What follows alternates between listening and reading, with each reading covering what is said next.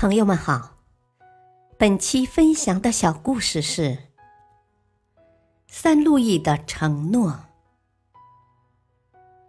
一七九七年三月的某一天，卢森堡一所小学里，拿破仑兴致勃勃的结束了演讲。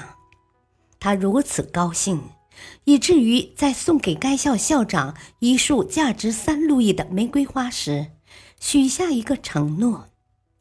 我非常感谢贵校对我和夫人的招待，为表达谢意，我承诺今后每年此日，我都会给贵校送来一束和此价值相等的玫瑰花，以象征两国友谊。卢森堡人记住了这一承诺。后来战争打了起来，拿破仑也被流放了。那个承诺，他早已抛诸脑后了。不料，一九八四年，卢森堡人重提此事，要求法国政府赔偿。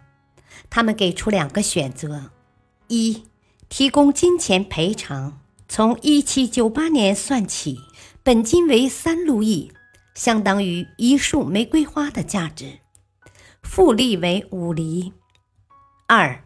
公开承认拿破仑不守诺言，并在各大报上登载此事。法国政府不愿公开承认拿破仑违约，可他们计算了一下赔偿金，都震惊了。三路易的承诺变成了一百三十七万五千五百九十六法郎的天文数字，法国政府犯愁了。拿破仑怎么也想不到，他的一时兴起竟然让法兰西遭遇如此的尴尬。